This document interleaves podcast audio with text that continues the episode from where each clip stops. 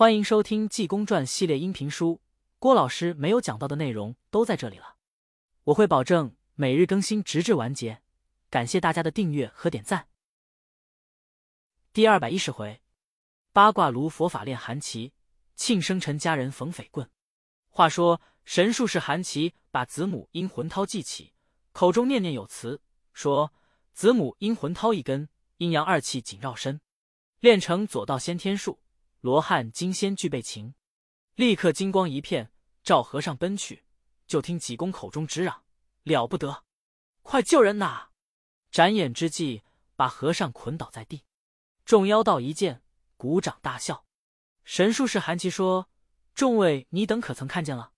我只打算祭奠有多大的能为，原来就是这样。闻名不如见面。邵大哥，我已把他拿住，任凭你等自便罢。”邵华峰说。把他杀了就得了。这个说杀了岂不便宜他？还是把他剐了？那个说把他开膛摘心。这个说把他剥皮。大众乱嚷。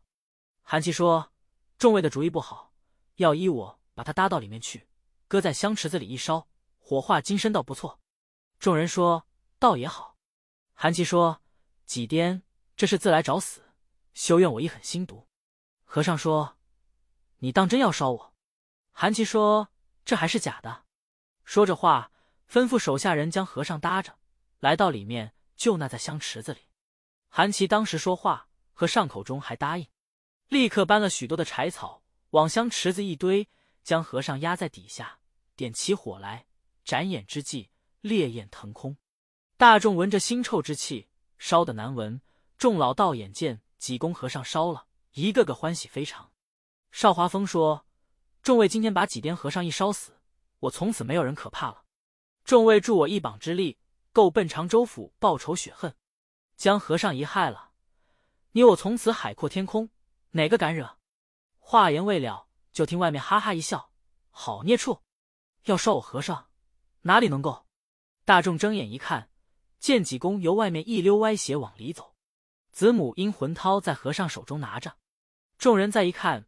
神术士韩琦没有了，众老道一干群贼吓得连魂都没有了，拨头就跑，出了藏真悟庙后门。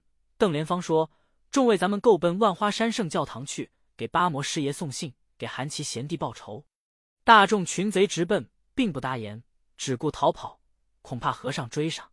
群贼四散奔逃，真是急急如丧家之犬，茫茫似漏网之鱼，恨不能泪生双翅，飞上天去。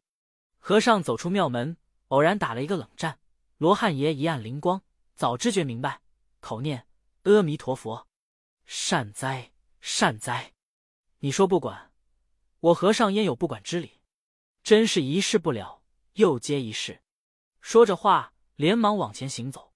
罗汉爷有未到先知之能，算出来此时雷鸣，陈亮有难。书中交代怎么一段事？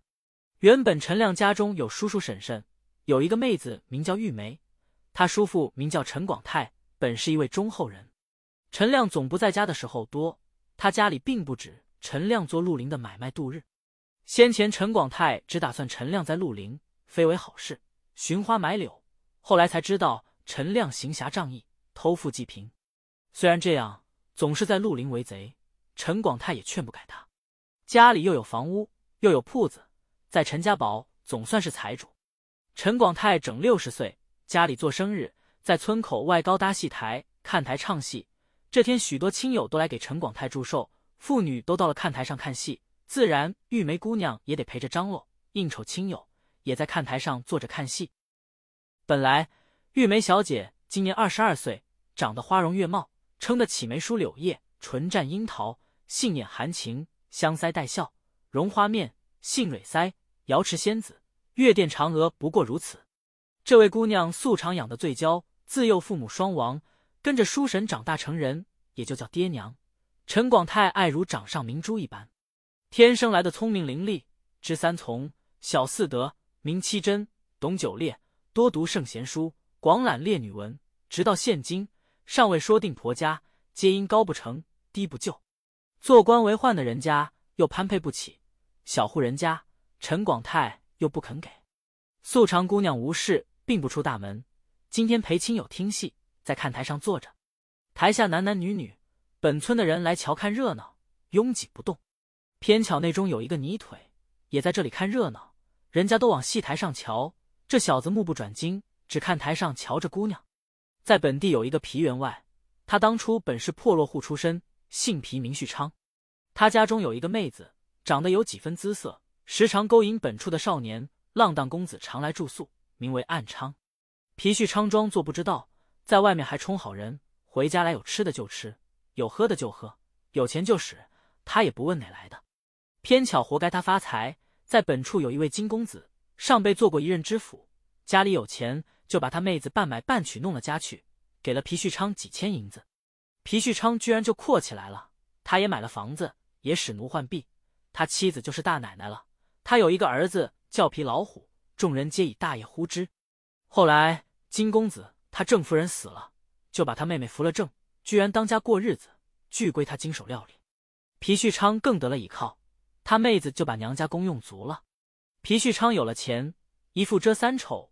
众人就以员外称呼，他也好交友，眼皮也宽，无论哪等人，他都认识。三教九流俱跟他有来往，他也走动衙门、书班、造吏都跟他交朋友。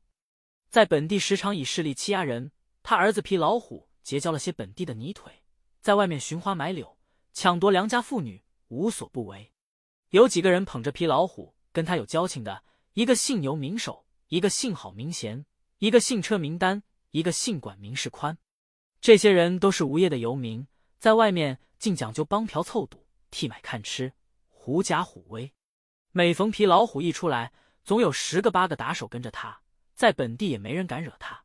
真有势力的人家，他也不敢惹寻。今天皮老虎带着这些人也来看戏，这小子就瞧见姑娘陈玉梅，二目不转睛往台上瞧。本来这小子长得就不够尺寸，拱肩缩背。兔头蛇眼，歪戴着帽子，闪披着大氅，看了半天，说：“众位，大众说，大爷做什么？”